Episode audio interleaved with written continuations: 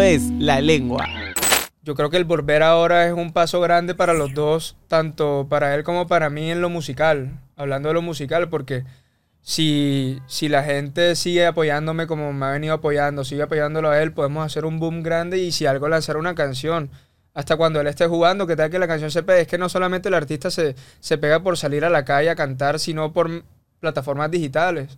O sea, como que eso también puede ser la, la oportunidad de que Pablo saque un tema conmigo y, Si lo ves como y viable. nos veamos Sí, bomba. obvio. No, nosotros siempre lo hemos hablado. La cosa es, es encontrar ese momento, pero también eh, hay que buscar una oportunidad linda porque no, o sea, no es como que yo hoy soy futbolista y mañana ya soy reggaetonero, ¿no? O sea, no puede ser de la noche a la mañana. O sea, tiene que ser una transición que un- algo bien ingenioso para que, para que salga chévere. Entonces creo que él y yo nos vamos a comenzar a preparar, digamos, ya hablamos que eso que tenemos grabado lo, lo vamos a hacer eh, real en una canción, tenerla y bueno, encontrar un momento oportuno para, para lanzarla, aprovechar ahora que, que él vino aquí a cantar, que le fue muy bien, eh, esperar que la gente siga con, con ese apoyo que se mostró, que lo sigan, que pueda venir aquí a hacer conciertos, ya cosas más grandes y, y nada, eh, digamos como que una, algo personal que tengo yo, una meta personal es como que, digamos, para mí es mucho más fácil yo entrar a la música ya teniendo una fanaticada que es por el fútbol, pero se va a hacer mucho más fácil esa misma fanaticada que me apoya por el fútbol, me va a apoyar obviamente en la música porque, porque ya me apoya, ya me apoya, me conoce hace tiempo, entonces eso es lo que yo quiero, yo quiero ganarme el cariño de toda esta gente que de que llegué acá, la verdad que me han recibido muy bien, me han apoyado muy bien y, y claro que ellos cuando yo quiera lanzar en la música, yo estoy seguro que ellos me van a apoyar también y, y van a festejar todo eso conmigo. Y ahí, ahí volvemos a lo que dijiste al inicio, te preocupo tal vez un poco el resultado, porque claro, si eres tricampeón, te pones a cantar y lo que cantes, no va a haber la chica de la discoteca que te va a decir esto no me gusta, ¿no? O sea, cantes lo que cantes, la vas a romper. Pero Claro. es- está muy ligado al resultado también, eso es un poco estresante. Y, y claro, juventud solo hay uno, entonces es un poco que tienes que exprimir esto del fútbol sin dejar de lado lo otro, es medio complicado, ¿no? Es complicado, pero yo tengo, yo estoy seguro que nosotros vamos a ser campeones, que todo va a salir bien. Yo soy muy positivo siempre.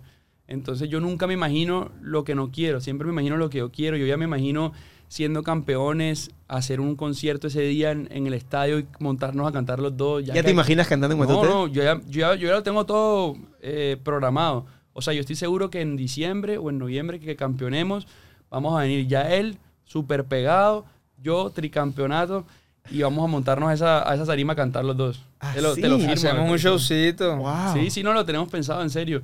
Y, y nada, yo sé que se da, se da.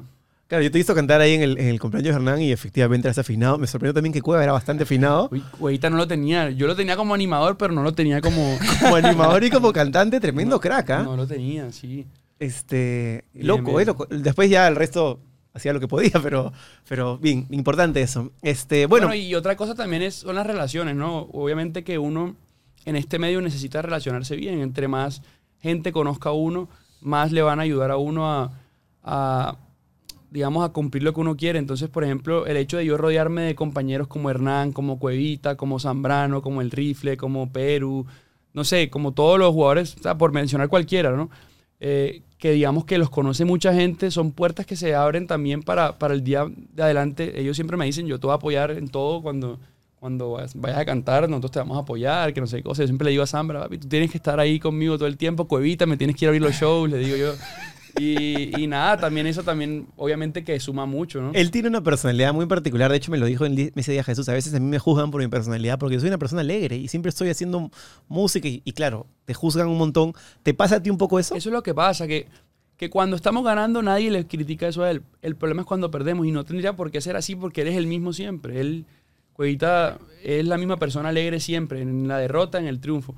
Entonces, yo creo que a, a veces la gente tiene que entender un poco más que, que al final nosotros no somos unas máquinas, somos también seres humanos que sentimos, que tenemos una personalidad, que obviamente muchas veces nos cohibimos de mostrarla por, precisamente porque no queremos que la gente piense que a nosotros no nos importa, o sea, pero al final es lo que te digo. Entonces, eh, a veces también me pasa mucho, ¿sabes? Yo, por ejemplo, a veces- muchas veces quiero subir cosas, pero, pero digo, madre, de pronto no va a caer bien y no quiero que la gente se moleste. Obviamente uno se pone en el lugar de la gente, quiere que la gente siempre esté contenta. Entonces esas cosas también a veces chocan. En las redes sociales o, o, bueno, porque en tu día a día estás bastante más tranquilo, pero claro, a veces uno quiere expresarse y Por ahí es mejor reprimirlo un rato. Claro. Cosa que no le pasa al músico. No, por ejemplo, yo, yo quiero subir, por ponerte cualquier ejemplo, comiéndome una hamburguesa súper rica que me gustó, subirla. Después del siguiente partido, no, llega una pelota a decir, ah, claro, si mantiene comiendo hamburguesa, está gordo. Entonces uno a veces evita cosas así. entonces, ¿Sí me entiendes? Está bien, es complicada la vida del futbolista. Bueno, qué gusto conversar con ustedes. Este, cuéntanos un poco dónde te puede seguir la gente, dónde te puede ver, dónde pueden este, enterarse un poco de tu trabajo.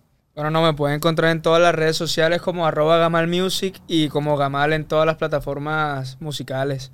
Gamal con doble L. Gamal con doble L. Y con G, Gamal. Gamal. Gamal. No, No Yamal, no Juamal, Juejuel. Sí, porque No. ah, cuando te Sí. íbamos a, presen- a presentar en Alianza, un man me dijo, "Es que tu amigo Yamal. Yo no, no, Ajá, Gamal". sí, sí.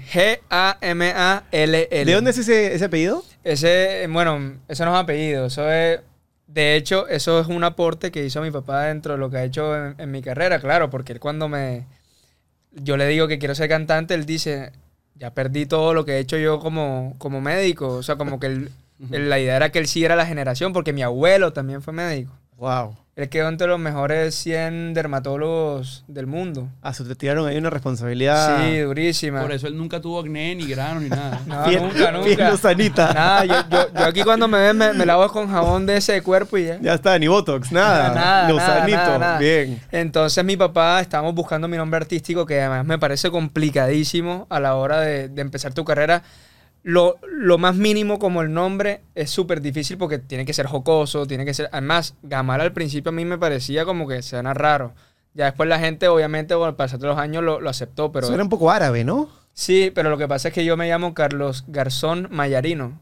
Entonces ahí juna- juntamos los, los dos inicios de, de los apellidos, Gamal, Garzón Y- Mayarino, Y, es bastante más pegajoso que, que Sí. Oye, Garzón, yo, ¿no? yo pensé que ca- cagama, pero entonces, entonces la gente Yo tengo ese ayer- problema, por ejemplo. Yo, por ejemplo, el día que Exacto. quiera salir, yo no sé cómo me voy a llamar porque a mí me dicen el jeque, pero el jeque es terrible para la música. Sí, como que sí, no, sí. ah, atención, aquí viene el jeque.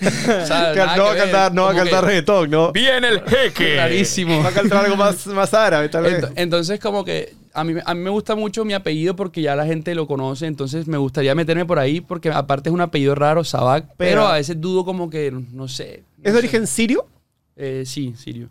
Entonces, no sé, yo, yo tengo ese problema que siempre le he dicho a él. Siempre, siempre no lo sé, hablamos. No como sé que cómo ponerme, no sé qué hacer. Cada Pero vez que Sabac- nos juntamos queda el tema. Gamak, Gamal y Sabak, como que Que suena pega hasta bien, ¿no? ¿no? Sí. Sí. No, y a mí también me gustaría que me reconozcan por mi apellido. Por ejemplo, o sea, digamos en el caso de, de Carlos, eh, su apellido es eh, Garzón Mayarino. Entonces, como que yo quisiera que la gente sepa que Sabac soy yo. No sé, tú has escuchado a Dari Yankee, pero ¿cómo se llama Dari Yankee? Ni idea.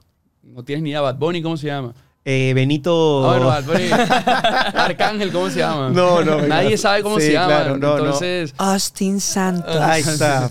ent- entonces Bueno, Bruno- es mi artista favorito. Bruno Mars se llama Peter Jim Fernández o Hernández. O sea, yo, yo, yo me imagino yo llamando así a una aerolínea como que, hola, soy Austin Santos, quiero un, quiero un pasaje, no sé qué cosa. O sea, la gente no va a saber quién es Austin Claro, Santos. Yo quiero claro. que cuando yo llame sepan que soy yo el que está llamando. Y- ¿Me entiendes? y- ah, quiero una mesa en tal restaurante. Mi nombre. Soy el bravo de los bravos. Por ejemplo, Zion, ¿cómo se llama? Eh, No, yo no sé joder, yo, llama yo vi el día, el- en estos días leí su nombre. Como que yo, sí, sí, yo, yo creo que si él dice el nombre, nadie va a saber que él es Claro. Zion.